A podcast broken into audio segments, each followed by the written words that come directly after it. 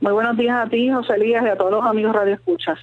Vamos a comenzar con el tema de la, la lucha que se está desarrollando en Rincón respecto a la construcción de unas facilidades aledañas al condominio de apartamentos eh, Sol y Playa.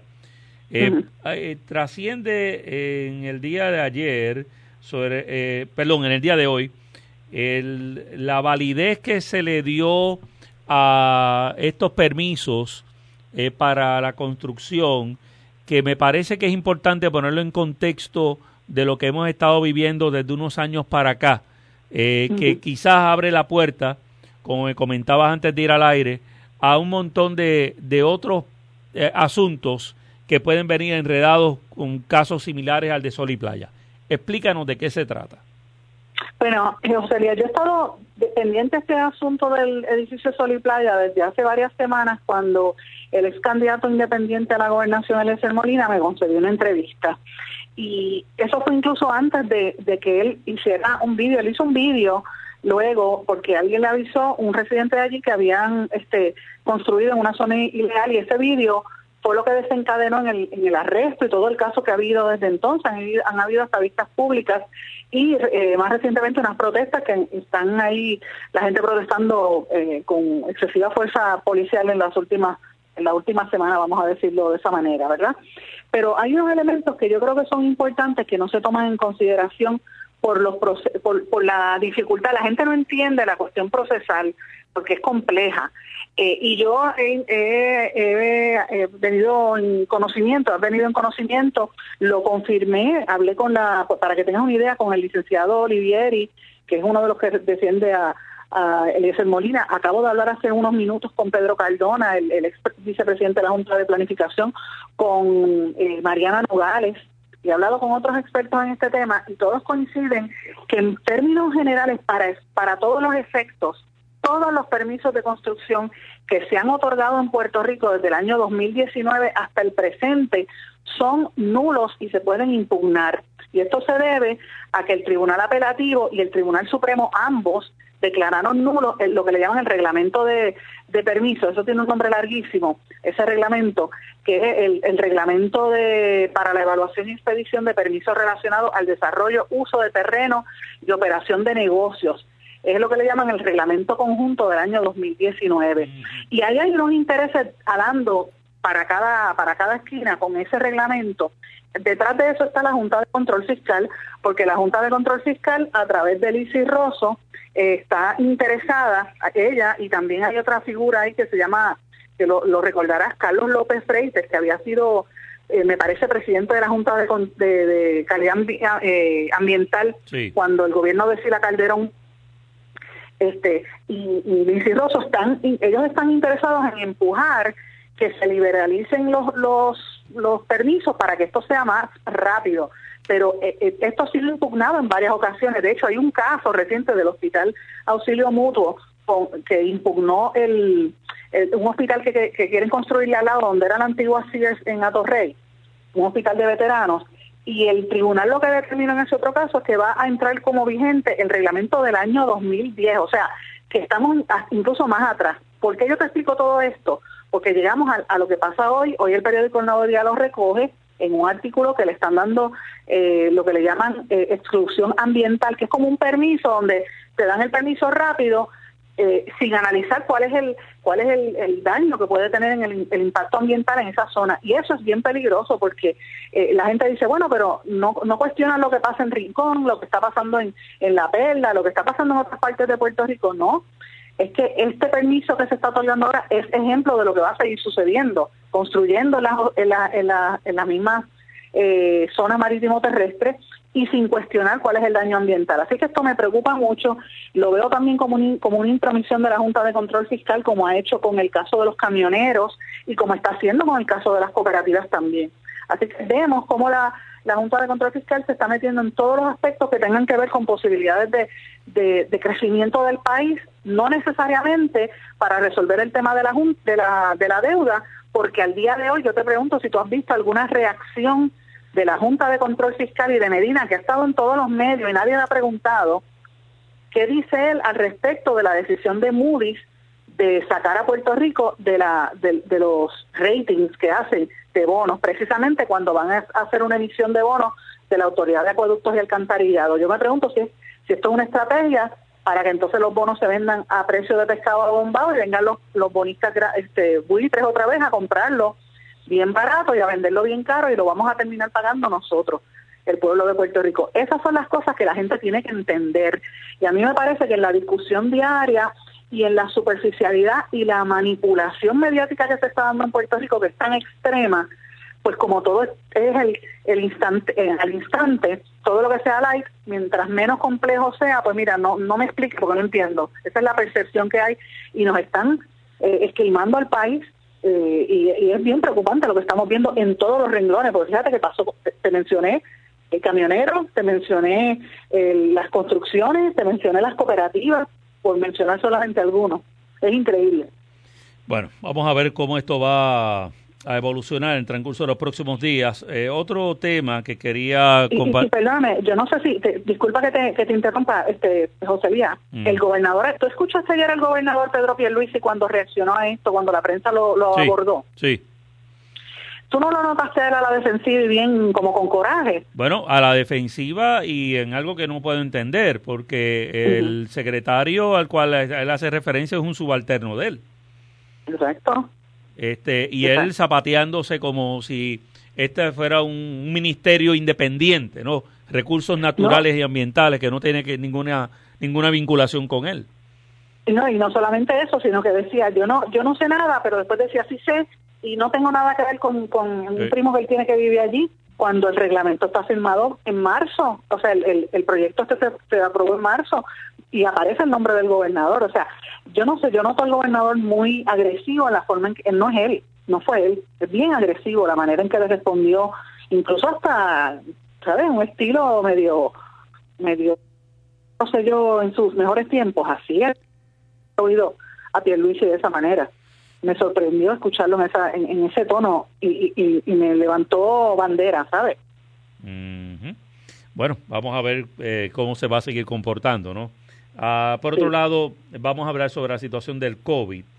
Eh, hemos visto cómo en menos de un mes, después de tanto el gobernador como la coalición científica haber dicho que los vacunados podían andar por ahí sin mascarilla, eh, ahora se recurre nuevamente a que todo el mundo ande con mascarilla por la escalada de casos que se ha dado. Sin embargo, solamente la mascarilla. Las otras medidas que se nos decía siempre que debíamos observar, para evitar el contagio del COVID versión original era lavarse las manos y tener distanciamiento. Ahora queremos enfrentar una variante mucho más agresiva solamente con mascarilla, eh, Sandra. Bueno, pero creo que es una historia mucho más amplia también. ¿Cómo tú la ves? Yo creo que aquí hay un problema bastante serio también de desinformación y de manipulación. Tú perdona que yo vuelva, a insistir en este tema, pero es importante que lo hablemos porque es algo de lo que está ocurriendo. Aquí hay muchas cosas que no se han explicado desde el principio. Por ejemplo, el, lo que es el consentimiento informado cuando tú vas a llenar el documento para firmar la, vacuna. Eh, eh, ¿Qué efecto va a tener esa vacuna sobre ti? Mucha gente lo llena y no tiene realmente la noción de lo que está haciendo, no le explican, porque hay muchas cosas que se desconocen yo estaba leyendo ayer el contrato de Pfizer de la vacuna con el gobierno de los Estados Unidos y me sorprendió eh, todas las exclusiones que tiene. Pfizer no lo puedes demandar bajo ningún concepto. O sea, yo digo, bueno, esto es como una cuestión bien extraña y le da municiones a los que son antivacunas para decir, mira, nos están engañando. O sea, y yo creo que con, explicación eh, todo se resuelve porque la gente entiende. Así que por un lado está esa desinformación, por otro lado, el secretario de Salud con el cambio que ha habido, ¿verdad? Con la, el, dashboard donde han dejado de contar los casos probables, no están haciendo las pruebas suficientes, le dan una información al CDC, una información distinta al, al John Hopkins y otra diferente ponen en el dashboard porque ya lo he corroborado todos los días. Así que estamos ahora partiendo de unos estimados sin una información veraz esto lo denunció también alguno de los eh, la epidemióloga Yonaika, la que renunció esta semana, o que él dice que la destituyó. Así que esto levanta sospechas porque qué casualidad que todo esto se da luego de una presión muy fuerte de sectores privados para que todo reabriera a las, a las millas se reabre todo, se eliminan todas las restricciones y, ha habido un, se, todo se disparó. Casualmente esta semana, que está toda la gente protestando en la zona oeste del país, a mí no me extrañaría que estos números se sigan disparando cuando la incidencia ya está casi en un 12%. Así que me preocupa que esto es una es como una tormenta perfecta, porque tenemos la variante Delta, la desinformación, que no explican cuáles son ¿verdad? los efectos de tu vacuna, vacunado que te pegues esta enfermedad. Yo no he escuchado una explicación de cuántas personas que tienen las dos vacunas han muerto con el COVID. Esta, eso no lo quieren contestar, no quieren dar esa data, no quieren dar esa información. ¿Cuánta gente con la vacuna se ha infectado con el COVID nuevamente? Tampoco dan esa información que a mí me parece que es vital para que la gente logre entender la seriedad de esto. Y entonces a esto tú le añades dos elementos. Aquí se gastó 14 millones de dólares en un contrato con la gente de en esto porque es una corporación que ha estado promoviendo la vacunación intervino también la Guardia Nacional y eso ya lo eliminaron. ¿Cuál ha sido el efecto? Eh, han sido exitosos, yo creo que sí en algunos aspectos, pero todavía hay muchas personas envejecientes que no se han vacunado. Hoy la Asociación de Alcaldes Populares acabo de ver que va a tener una, una conferencia de prensa sobre esta situación del COVID que también lo plantea un, ¿verdad? un problema serio y me preocupa el back to school me da la impresión de que si nosotros seguimos como estamos, aquí van a tener que venir unos cierres y bien probablemente en vez de ser un, una reapertura de las escuelas, vamos a, volver a, lo virtual si esto sigue aumentando al nivel que va. Así que yo creo que hace falta una mejor explicación en las informaciones y que se añada, si aquí hay presupuesto, ¿por qué no cogen el dinero para volver a hacer campañas de, de prevención, de lavado de manos, de limpieza, de distanciamiento? ¿Por qué no se habla de eso? Pues no sé. Hay unas preocupaciones que veo ahí muy grandes. Creo que el secretario de Salud debe asumir un rol un poco más contundente de informar y de contestar las preguntas. Bueno, vamos a ver. Eh, la verdad del caso es que estamos en medio de esta escalada con una coalición científica que asesoró al gobernador a que se tomaran estas determinaciones. Todas estas son decisiones que aun cuando hubieran sido, se veían que era incorrecta en función porque lo que estaba sucediendo al primero de julio, cuando se dio a conocer esta, eh, esta determinación, ya se sabía en los Estados Unidos que habían varios estados, entre los cuales está la Florida, donde estaba empezando a darse ya el aumento de casos por aperturas como la que se estaba dando en ese momento aquí. Eh, y ahora, pues entonces nos encontramos con la sorpresa. Exacto, eso es lo que a mí me preocupa. Entonces estamos viendo lo que lo que ocurre en Estados Unidos también, las otras variantes que se están dando allá en los estados donde hay más este vínculos con Puerto Rico, como Florida, por ejemplo, que ahora hay una una variante colombiana que está haciendo escante por allá también. No dudes que eso ya mismo empiece a registrarse en Puerto Rico, porque eh, eh, yo no recuerdo, no sé, te pregunto si ha habido alguna información reciente sobre qué medidas, si algunas se están tomando en los aeropuertos. No. Tampoco he escuchado nada de eso. O sea, vuelvo a lo mismo, desinformación, falta de información y el manejo de los datos, que me parece que es serio con este tema de la, de la pandemia. Bueno, y por último, Sandra, quería eh, escuchar tu reflexión sobre la semana de la prensa, esta la semana de la prensa. Eh, lo habíamos comentado al inicio de la semana. Sin duda la prensa como institución vive un momento en Puerto Rico eh, muy, muy importante, siempre lo ha sido, pero las circunstancias en las cuales vivimos, su rol es eh, mucho más valioso.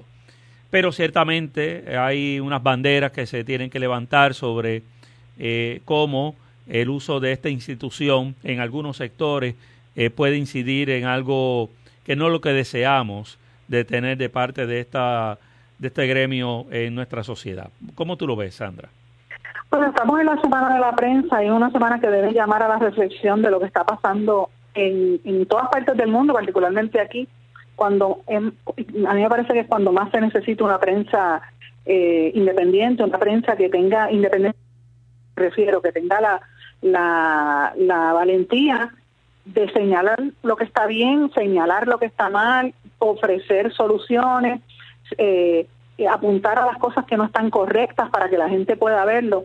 Por desgracia, pues tenemos el problema de la manipulación como nunca antes.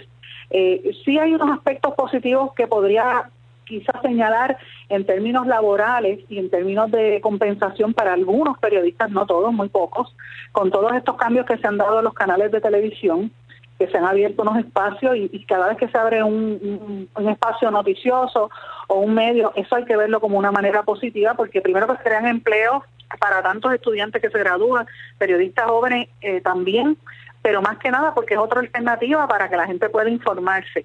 El problema que yo veo ahí es el, el contenido.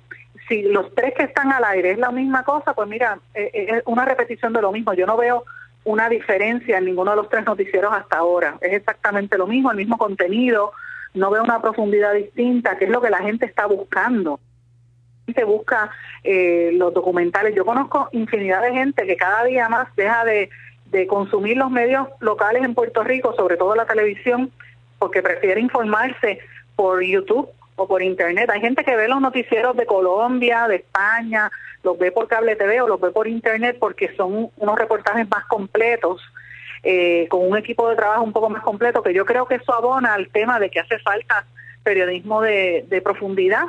En, el, en cuanto al análisis también, el, la sobrecarga de, de personas que no tienen que ver con el periodismo ni con los medios, por lo tanto no tienen el, los lineamientos éticos y no informan cuáles son sus vínculos políticos y económicos con sectores y son los que están acaparando los medios de, comunicación como analistas.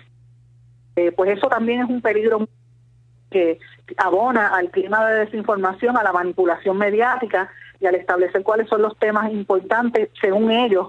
Y, y entonces tú ves una un choque entre lo que te dice el analista en el programa de, de la cadena de radio o en televisión o en el periódico y lo que dice la gente en la calle. Este fin de semana, yo estuve mirando las protestas, yo no he ido a Rincón, he estado manteniéndome, eh, ¿verdad? Eh, por lo que escucho, llamando constantemente. ¿Viste las imágenes de la periodista que junto con el fotoperiodista tuvieron que salir? Vamos un momento sobre ese particular, lo habíamos comentado aquí, pero quiero escuchar tu, tu comentario, tu, eh, tu reflexión sobre lo que le pasó a, esa, a esos dos periodistas. Cuando yo vi ese vídeo, yo dije, yo tengo que enviar, yo tengo que enviarle esto a José Liga, tiene que verlo.